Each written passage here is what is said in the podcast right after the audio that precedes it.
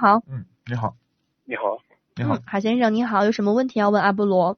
哎，阿波罗你好，上次我是问到你一下，我是一个卡罗拉双擎新车，嗯呃，那会儿是你告我 建议我加这不是九五的油，嗯它这个压缩比不是十三比十三比一嘛，嗯你建议我加九五，但是他们给我加成九二了第一箱油，没事儿，不要紧。呃，但是我加成九二以后，我现在第一箱油快跑完了，跑完嗯了这个我还能加九五吗？能啊能啊，随时加，随时加，啊没有什随时么影响没有任何影响。啊、那我就坚持着一直加九五，对但是不要嘛，不要不要不要再降成九二了是吧？对，实在是你像我，我们经常有时候开车去西藏，那西藏就压根儿没九五，你咋办？有时候九九五、九九二都没有，九零、九十二汽油你加不加？不得加吗？照样得加，我们就拿燃油添加剂加到里头就加，没事儿就是要的。车没要用要嗯要用一号油，就这个一直用这个一号油嘛，还能这个如果是那你为什么要来回换呢？你有如果有九五加，为什么要来回换？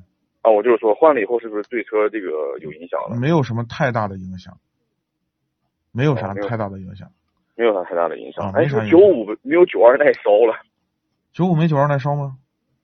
我是不是我是不知道嘛？他们说的嗯，他们说的，你自己你自己试过吗？啊，没有了嘛？这不是对呀、你试一下嗯，很简单。我跟你讲啊，就跟嗯那个啥一样，呃，就跟那个测油耗是一样的办法嗯。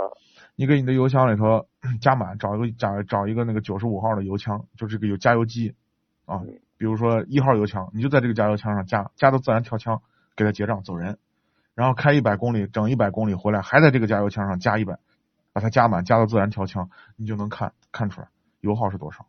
然后你拿两个油对做对比嘛，就能做就就能试出来。你不要听别人说，自己试。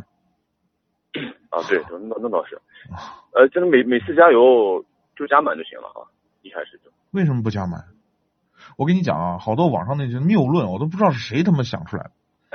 不是爆粗口了，不好意思，哔哔哔哔，这和谐讲。 就很多人不不负责任，你知道吗？嗯胡说八道，就是在那儿确实想象着在那儿说，就是我不知道为什么去加油，非要非要什么趁着这个温度低，这个这个这个这个晚上去加，然后温度低，然后热胀冷缩，这个油能多加一点儿，我就不知道能多加出来多少。他算过热胀冷缩的比例吗？基本的物理原理他懂吗？对吧？就是就就就热， 就是夏夏天加的油就比冬天加的油少，他们就这样的理论，你知道吗？如果你你你你你去大家加都是你去加油的时候，你有没有算过去加油站跑的这段路所消耗的油和时间的成本？你算过吗？似乎时间不要成不要钱的一样，就嗯对吧？是不是这样的？是是就是我们往往忽略了什么？就是往往眼睛只盯在那个付出的钱上。你有没有你有没有考虑你付出的时间成本？你的车辆有没有磨损？这些不算成本吗？难道？那热胀冷缩出来的省了那一点点钱，难道还不如你花掉的时间吗？对，对吧？我就不知道这个理论是怎么出来的，他就是咋想的。啊，特别谬论啊！我就我一我一再就强调，就是大家去加油，你就不加满，为什么不加满？他还说加满了以后车变重了，更更更费油了，重多少有的了？